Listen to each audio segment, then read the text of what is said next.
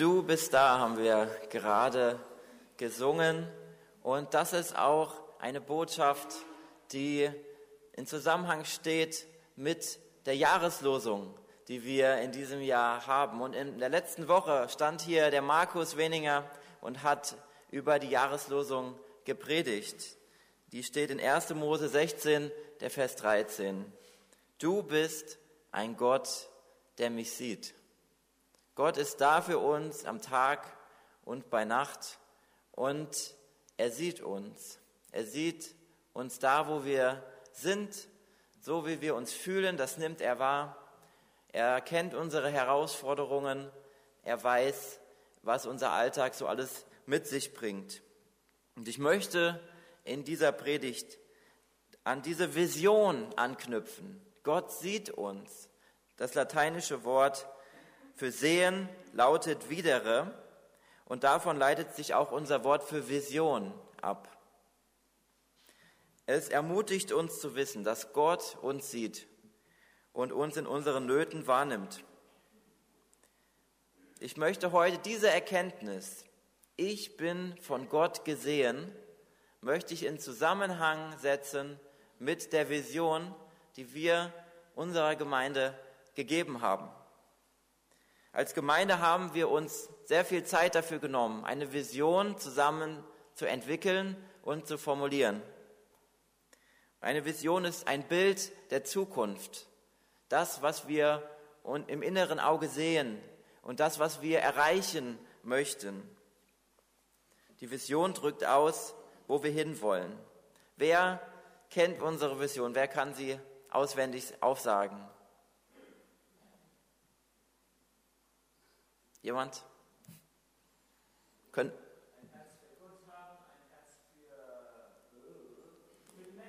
jeden Fall. Ja, ist noch nicht 100 Prozent. Kennt jemand die, die Vision auswendig? Könnt euch melden, wenn ihr sie wisst. Nein, da müsst ihr wirklich nochmal vorne nachlesen. Da steht sie nämlich jeden Tag, wenn ihr hier reinkommt, steht sie dran. Ähm,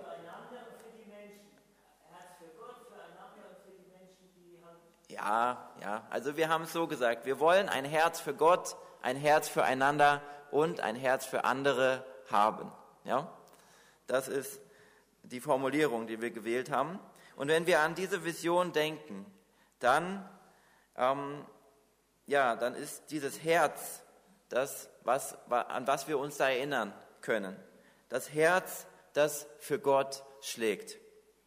Es ist sehr wichtig, finde ich, dass wir diese Vision an den Anfang dieses neuen Jahres stellen und dass wir uns bewusst machen, wo wir, wo wir anfangen wollen, was wir uns vorgenommen haben. Wir haben diese Vision entwickelt und wir haben gesagt, wir wollen nicht, dass diese Vision einfach nur ein Satz ist, den wir in eine Schublade stecken, den wir irgendwo aufschreiben, den keiner mehr sich daran erinnern kann, ja, sondern äh, ein Satz ist, den wir wissen, den wir auch umsetzen, wie können wir diesen Satz umsetzen, wenn wir ihn auch nicht auswendig können? Ja?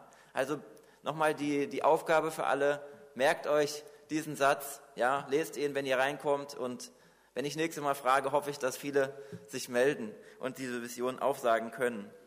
Und natürlich, wir wollen die nicht nur wissen, sondern wir wollen sie umsetzen. Wir wollen sie in unserem Leben anwenden. Sie soll nicht nur ein netter Satz bleiben.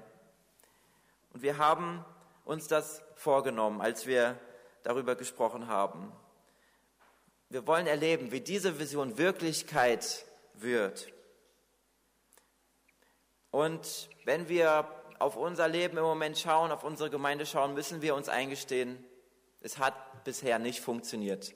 Also diese Vision ist nicht Wirklichkeit geworden, wie wir gerade gesehen haben, kennen viele noch nicht einmal diese Vision oder sie können sie nicht auswendig, wie sie formuliert wurde. Wir haben das Ziel noch nicht erreicht. Wir haben noch nicht dieses Herz für Gott, das wir erreichen wollen, das Herz, das für Gott schlägt, für unsere Gemeinde schlägt, für unsere Mitmenschen schlägt. Und daran wollen wir arbeiten, das wollen wir verändern. Und wir wollen vor allem bitten, Gott bitten, dass er an uns arbeitet, dass er uns da Veränderung schenkt. Stell dir einmal vor, hier in unserer Gemeinde sitzen Christen, die ihren Glauben nicht nur aus einer Gewohnheit, einer Tradition heraus leben, einen oberflächlichen Glauben haben, sondern die wirklich ein, eine tiefe Beziehung mit Gott haben, ein Herz haben, das für ihn schlägt. Nachfolger Jesu, deren Herz er verändert hat. Ein Herz, das auch für unsere Gemeinde schlägt, das für unsere Mitmenschen schlägt. Und das zeigt sich dann daran, dass wir füreinander beten, dass wir in das Gebet gehen, jeden Tag und in Gottes Wort lesen. Dass wir in Liebe miteinander umgehen und dass wir auch mit einem Mitgefühl erfüllt sind für die Menschen, die Jesus noch nicht kennen. Das ist das Ziel unserer Vision. Und da wollen wir hinkommen. Aber damit wir dieses Ziel erreichen können, brauchen wir vor allem eine Sache. Wir brauchen die Offenheit dafür, dass Gott in uns wirken darf. Wenn wir unser Herz verschließen, kann er nicht wirken. Aber wir brauchen diese Bereitschaft zu sagen, Gott, ich lasse mich darauf ein, was du für mich vorgesehen hast, diesen Weg zu gehen, den du mir zeigst.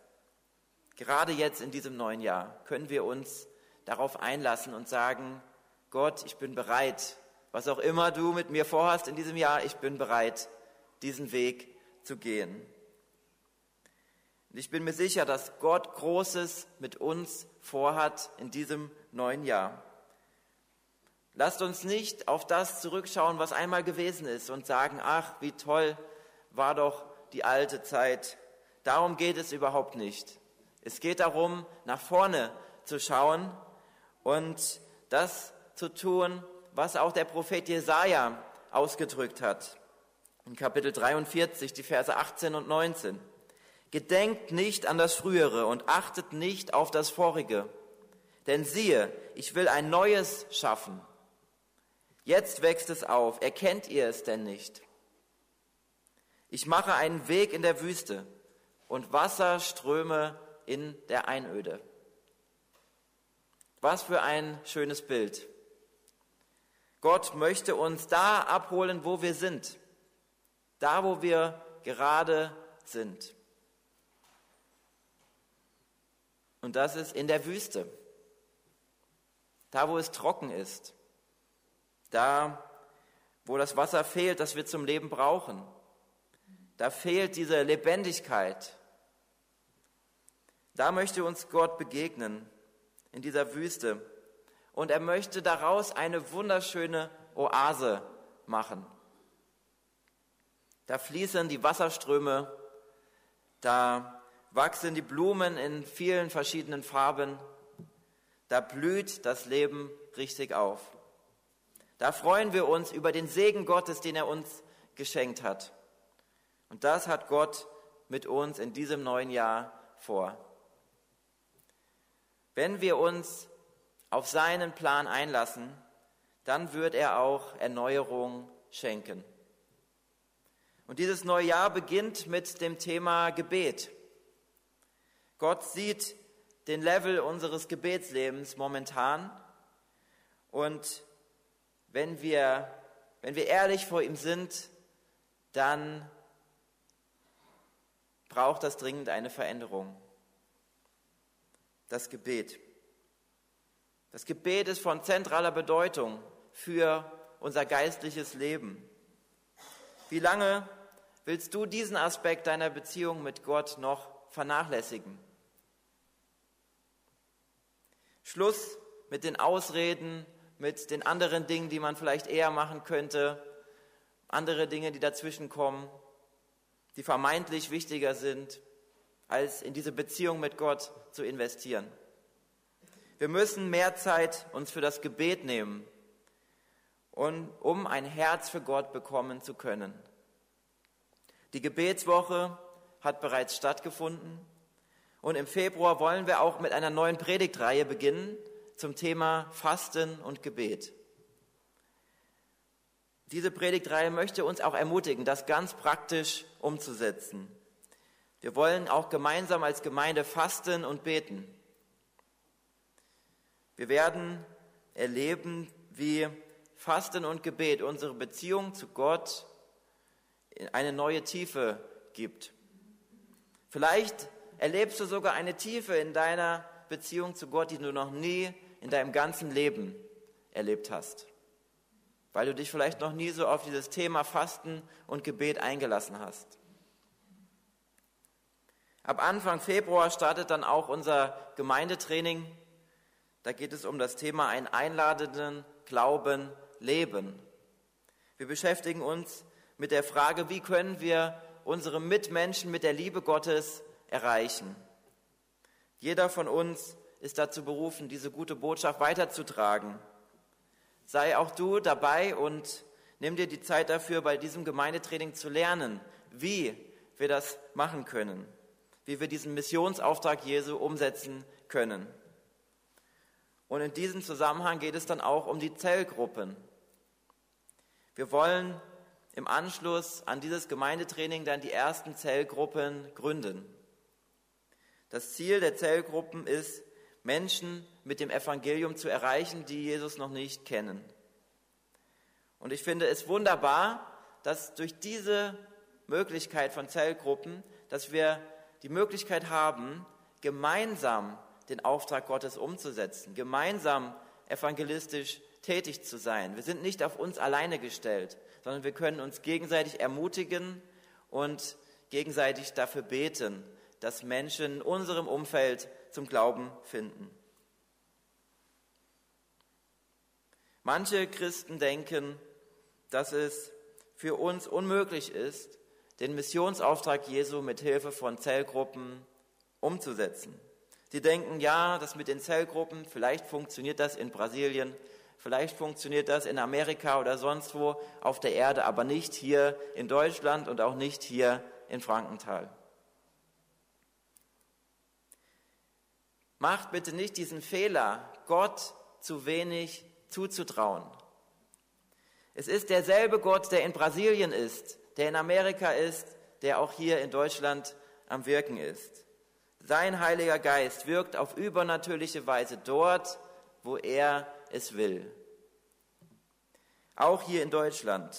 Es gibt auch hier bei uns einige Gemeinden, die mit, den, mit der Arbeit mit Zellgruppen gute Erfahrungen gemacht haben, die sie erfolgreich umgesetzt haben.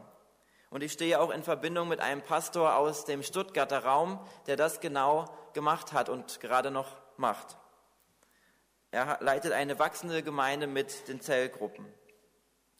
Und Gott hat so viel mehr für uns vorgesehen, als wir denken. Er hat große Ziele mit uns und er möchte jeden einzelnen von uns erreichen.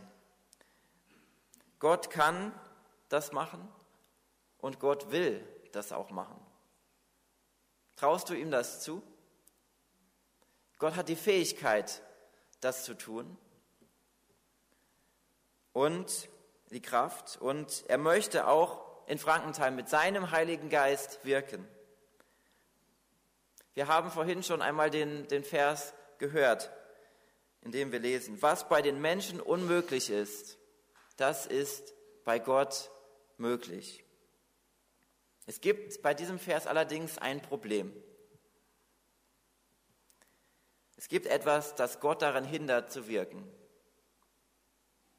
Und das ist unser Kleinglaube. Das ist die mangelnde Bereitschaft, das zu tun, was er uns in seinem Wort sagt. Unser Horizont ist begrenzt und wir halten manche Dinge für unmöglich, doch bei Gott lernen wir, dass für ihn nichts unmöglich ist. Da sind wir ja wirklich herausgefordert, unser, unsere Gedanken neu zu einzuordnen und ähm, ja, die Perspektive Gottes auch einzunehmen. Er kann uns dabei helfen, geistliche Dinge zu tun, die wir für unmöglich gehalten hätten. Menschen können zum Glauben finden, die wir schon längst abgeschrieben haben. Vielleicht denken wir, wir haben schon so vielen versucht, die gute Botschaft weiterzugeben. Es hat nicht geklappt. Aber Gott kann auch in diesem Leben von diesen Personen vielleicht etwas Neues bewirken, jemand Neuen schicken, der auch eine Botschaft in ihr Leben hineinspricht und die Situation kann sich von heute auf morgen total ändern. Wir dürfen Gott zutrauen, dass er wirken möchte, auch in unserem Umfeld. Und wenn wir mit Gottes Augen die Situation in unserer Gemeinde sehen, dann ist da enorm viel Potenzial, enorm viel Möglichkeiten, die wir noch nicht ausgeschöpft haben, um Gott die Ehre zu geben, um ihm zu dienen. Dann gibt es viele Gaben, die noch nicht zum Bau seines Reiches eingesetzt sind. Und auch viele Fähigkeiten, die wir haben, die wir nicht weiterentwickelt haben, wo wir vielleicht auf einem gewissen Level stehen geblieben sind, aber uns nicht, nicht weiter gewachsen sind darin. Und Gott wünscht sich von uns nicht das Mittelmaß, sondern er wünscht sich von uns, dass wir das Beste für ihn geben. Nicht mehr und nicht weniger. Dann können wir auch gemeinsam Dinge in der geistlichen Welt bewegen, die wir nicht für möglich gehalten hätten. Lasst uns also das Unmögliche von Gott erwarten. Und damit das gelingt, brauchen wir Veränderung. Aber wo sollen wir anfangen? Wie soll das funktionieren mit dieser Veränderung? Sicherlich nicht bei uns selbst. Wenn wir nur auf unsere eigene Kraft vertrauen und versuchen wollen, irgendetwas zu verändern, dann werden wir damit scheitern. Das wird nicht funktionieren. Unsere Möglichkeiten sind begrenzt. Lasst uns stattdessen bei Gott anfangen. Wir wollen ein Herz für Gott bekommen. Unsere Beziehung zu unserem himmlischen Vater ist die Grundlage für unser Leben. Die Krisen in unserer Zeit machen uns deutlich, dass wir unser Leben nicht unter Kontrolle haben. Wir sind darauf angewiesen, dass da ein Gott ist, der uns bewahrt, der uns leitet und führt. Und wir haben es nicht in der Hand. Jeden Tag kann vielleicht ein Autounfall passieren, der unser ganzes Leben verändert. Wir können krank werden und sogar unser Leben verlieren. Das haben wir nicht in der Hand. Unser Leben ist ja sehr fragil, sehr zerbrechlich. Und wir leben nur, weil Gott uns bis zu diesem Tag heute bewahrt hat. Er ist der allmächtige Schöpfer. Von ihm sind wir abhängig. Und im Vergleich zu ihm sind wir nur klein und unbedeutend. In Kolosser 1, Vers 16 lesen wir, das ganze Universum wurde durch ihn geschaffen und hat in ihm sein Ziel. In diesem Vers lernen wir auch, was der Sinn des Lebens ist. Der Sinn unseres Lebens besteht darin, Gott die Ehre zu geben. Es gibt keinen Sinn losgelöst von unserem Schöpfer. Er ist für uns da und er hat uns zugesprochen, dass er uns sieht, dass er uns wahrnimmt in unseren Nöten, in den Schwierigkeiten, die wir haben. Er interessiert sich für diese Beziehung zu uns. Und in einer guten Beziehung nimmt man die Bedürfnisse des anderen wahr. Man kümmert sich umeinander. Und Gott ist es auch nicht egal, wie es dir geht. Der Gott, der Galaxien erschaffen hat, der Dinge erschaffen hat, die größer sind, als wir sie uns vorstellen können, der hat ein aufrichtiges Interesse an dir, an jedem Einzelnen von uns, in unserem kleinen Leben. Er sehnt sich danach, dass du bemerkst, wie sehr er sich in seiner Liebe dir zuwendet. So wie Hagar in der Wüste, so hat er sich, wie er sich ihr zugewendet hat, so möchte er sich auch dir zuwenden. Gott sah ihre Not und er half ihr in ihrer lebensbedrohlichen Situation. Vielleicht erlebst du nicht gerade, dass du schwanger bist, dass du in einer Wüste bist und auf dich alleine gestellt bist, aber du hast deine eigene, dein eigenes Paket, das du mit dir herumschleppst. Vielleicht fühlst du dich einsam, nicht gesehen und weißt nicht, wie du mit den Herausforderungen des Lebens zurechtkommen sollst dann darfst du wissen, Gott möchte auch dir begegnen, so wie Hagar in der Wüste. Er möchte dir helfen, so wie es ein guter Freund tut. Suche Gottes Nähe in diesem neuen Jahr und erlebe wie du in seiner Gegenwart ein Herz bekommst, das für ihn schlägt. Und dieses neue Jahr ist auch eine gute Gelegenheit für uns, in der Beziehung zueinander zu wachsen. Wir wollen ein Herz füreinander bekommen. Wir wollen die Gemeinde lieben lernen, in die Gott uns gestellt hat. Und Jesus hat gesagt, an der Liebe zueinander werden alle erkennen, dass ihr meine Jünger seid. Jesus möchte also, dass wir liebevoll miteinander umgehen. Und das macht den Unterschied. Bemerken Gäste, die zu uns kommen, dass da etwas anders ist als in irgendeinem Verein in der Welt? Spüren sie diesen liebevollen Umgang miteinander? Zeigen wir auch an ihnen Interesse? Gehen wir auf sie zu? Und setzen uns dafür ein, dass sie auch Teil unserer Gemeinschaft werden können. Gott sieht uns, er nimmt uns wahr. Und so wollen auch wir einander wahrnehmen, einander sehen. Wir wollen wertschätzend miteinander umgehen. Gott möchte auch unsere Beziehung in Bezug aufeinander verändern. Er formt uns in das Bild seines Sohnes Jesus Christus. Und das nennen wir Heiligung. Gott arbeitet an uns wie ein Bildhauer an einer Skulptur. Es kann durchaus schmerzhaft sein, wenn Gott uns verändert, weil das bedeutet, dass wir auch schlechte Verhaltensweisen ablegen, dass er sie sozusagen von uns abschlägt, um in dem Bild von diesem Bildhauer zu bleiben. In Hebräer 12, Vers 14 lesen wir, jagt dem Frieden nach mit jedermann und in der Heiligung, ohne die niemand den Herrn sehen wird. Wir wollen die Sünde in unserem Leben bekämpfen. Das, was uns unsere Gemeinschaft erschwert oder zerstört, das wollen wir bekämpfen. Heiligung ist etwas, was in uns drinnen anfängt, was aber außerhalb von uns sichtbar wird. Die Sünde, die zerstört unsere Gemeinschaft und deshalb wollen wir sie nicht dulden. In einem Herzen, das von der Liebe Gottes erfüllt ist, ist kein Platz für die Sünde. Und beim dritten Teil unserer Vision geht es dann um die Mitmenschen. Es geht um diejenigen, die ohne die Beziehung zu Jesus leben und die verloren sind. Wir haben uns vorgenommen, ein Herz für andere zu bekommen. Gott sieht uns und er sieht auch die geistliche Not unserer Mitmenschen. In Deutschland leben wir materiell in einem wohlhabenden Land. Aber wie groß ist die geistliche Not in diesem Land? Da gibt es Millionen von Menschen, die ein gottloses Leben führen. Sie haben sich von dem Glauben ihrer Vorfahren abgewandt. Und wenn wir begreifen, welche weitreichenden Auswirkungen so eine Entscheidung hat, dann, ja, dann wird uns das nochmal neu bewusst, die Dimension dieser geistlichen Not in diesem Land. Die Entscheidung, die wir in diesem Leben treffen, hat Auswirkungen auf die Ewigkeit.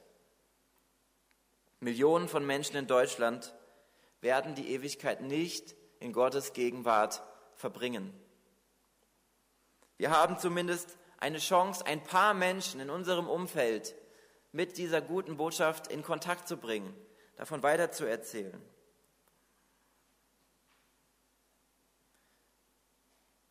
In unserem Umfeld können wir von dieser rettenden Botschaft erzählen. Lasst uns davon in diesem neuen Jahr Gebrauch machen. Lasst uns dafür beten, dass unsere Verwandten zum Glauben finden. Lasst uns dafür fasten, dass Menschen errettet werden. Wir wollen dieses Herz für andere bekommen. Ein Herz, das bereit ist, den Missionsauftrag Jesu umzusetzen. Zum Abschluss dieser Predigt möchte ich noch einen Einblick uns gewähren in das Herz Jesu. Jesu hat, dem war das Schicksal der Menschen, die er gesehen hat, nicht egal. Es heißt, als Jesus die vielen Menschen sah, hatte er tiefes Mitleid mit ihnen. Denn sie hatten große Sorgen und wussten nicht, wen sie um Hilfe bitten konnten. Sie waren wie Schafe ohne Hirten. Deshalb sagte er zu seinen Jüngern, die Ernte ist groß, aber es sind nicht genügend Arbeiter da. Betet zum Herrn und bittet ihn, mehr Arbeiter zu schicken, um die Ernte einzubringen. Amen.